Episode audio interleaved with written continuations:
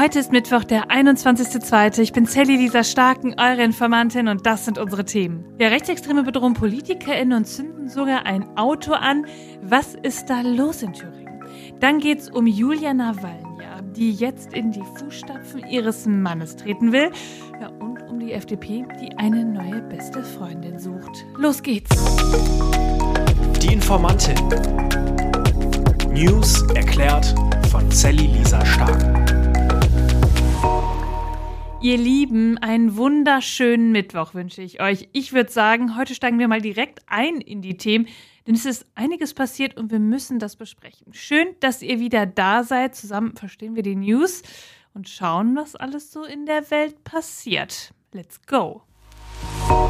Stellt euch vor, ihr seid Politikerin oder Politiker einer demokratischen Partei und euer Wahlkreisbüro wird mit einem Hakenkreuz beschmiert. Oder noch schlimmer, an eurem Wohnhaus wird ein Auto in Brand gesetzt. So etwas passiert gerade wirklich und zwar in Thüringen. Die Co-Vorsitzende des linken Landesverbands Ulrike Große-Rötigt sagte der Nachrichtenagentur dpa, der Angriff auf das Büro von Birgit Pommer kommt eindeutig von Neonazis. Sie fühlen sich offenbar im Aufwind durch öffentliche Stimmungsmache und Hetze.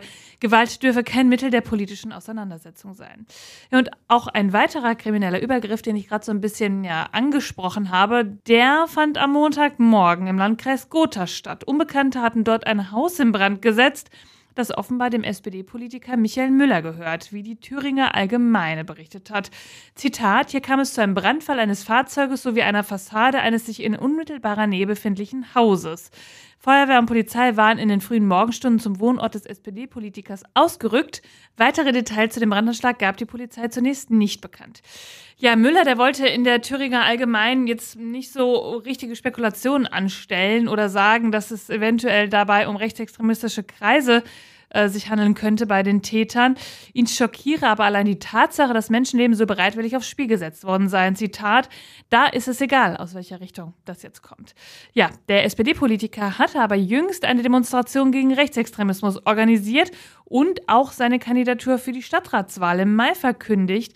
Und ob er das jetzt weitermachen möchte, das ließ er offen. Er sagte, man stellt jetzt alles erstmal in Frage.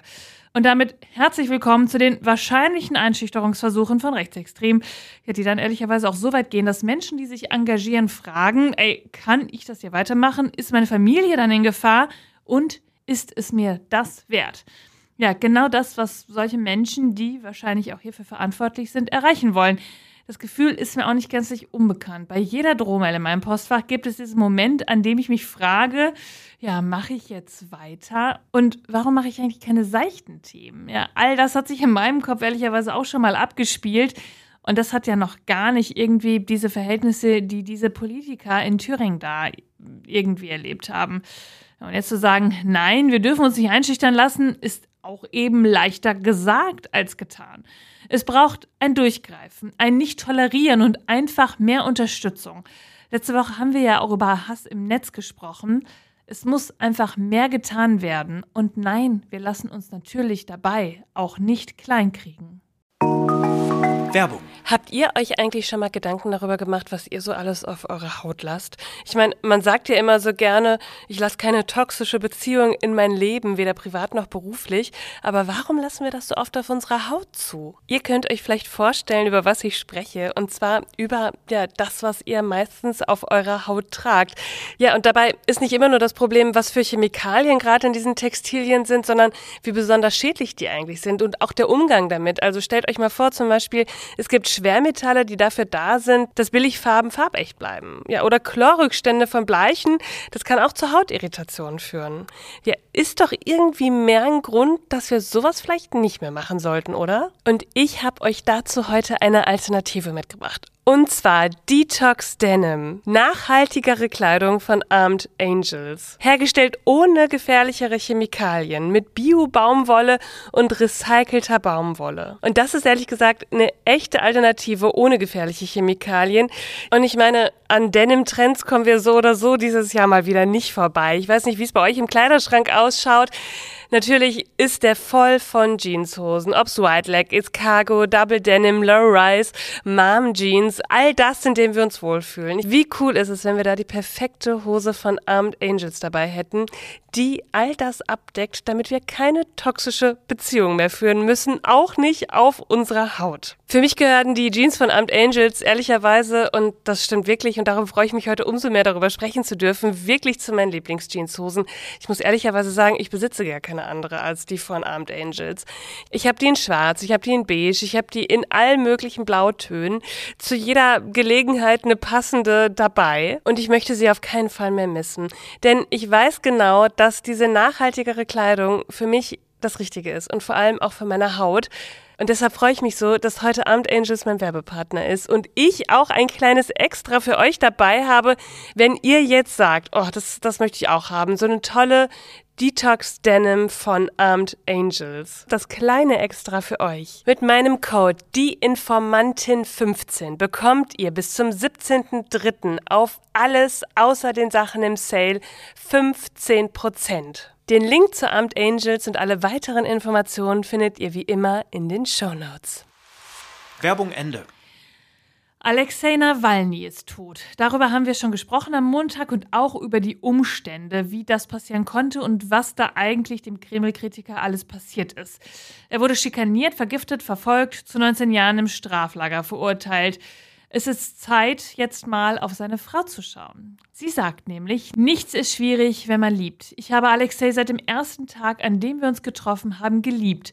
So hat sie es dem Spiegel vor genau einem Jahr gesagt. Ja, und auf der Münchner Sicherheitskonferenz hat sie ja auch gesprochen, weil sie meinte, genau das würde ihr Mann wollen und auch genau das Gleiche machen an dieser Stelle. Und irgendwie war das der Moment, der den Wandel eingeleitet hat. Von der ja, First Lady der russischen Opposition wurde Julia Nawalnya zu ihrer wahrscheinlich neuen Anführerin. Zitat: Ich will, dass Putin sein Umfeld, seine Freunde, seine Regierung wissen, dass sie sich verantworten müssen für das, was sie unserem Land angetan haben, meiner Familie, meinem Mann. Dieser Tag wird sehr bald kommen. Ja, man hat so ein bisschen das Gefühl, dass sie jetzt das politische Erbe ihres Mannes antreten wird und sagt, Putin, du tötest meinen Mann, aber jetzt bin ich an seiner Stelle. Ja, und vor zwei Tagen, da erschien dann auch ein Video von Nawalny ja im Netz. Fast neun Minuten ist das lang und da spricht sie so hell ausgeleuchtet, dunkler Hintergrund, das sieht alles ein bisschen bedrohlich aus, aber auch total perfekt. Sie sagt, an meiner Stelle sollte eine andere Person sein, aber diese Person wurde von Wladimir Putin getötet. Sie verspricht bald, Nawalnys Tod aufzuklären, Namen zu nennen, Gesichter zu zeigen. Das Video ist total professionell produziert und man sieht, dass sie jetzt mit dem Team ihres Mannes zusammenarbeitet. Ja, Millionen von Menschen haben die Videos von Nawalny gesehen und da ging es ja um relativ viel. Es ging um Korruption, um die russische Regierung, um Putins Palast, um ein Video, in dem er am Telefon einen Attentäter gestellt hat. All das war sein investigativer Journalismus. Ja. Und mehr als fünf Millionen Menschen haben jetzt auch das Video von Nawalny gesehen. Und sie sagt, indem er Alexei tötete, tötete Putin auch die Hälfte von mir, meines Herzens, meiner Seele. Sie habe jetzt kein Recht aufzugeben. Ich werde die Arbeit von Alexei Nawalny fortsetzen.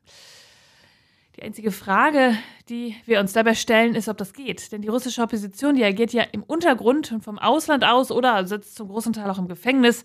Und werden diese versprengten Reste, wie der Spiegel es so schön beschreibt, sie jetzt auch als neue Anführerin akzeptieren? Muss Julia Nawalny ja dafür nach Russland zurückkehren und kann sie das, ohne verhaftet zu werden, wie ihr Mann damals? Spannend, was in den nächsten Wochen passieren wird.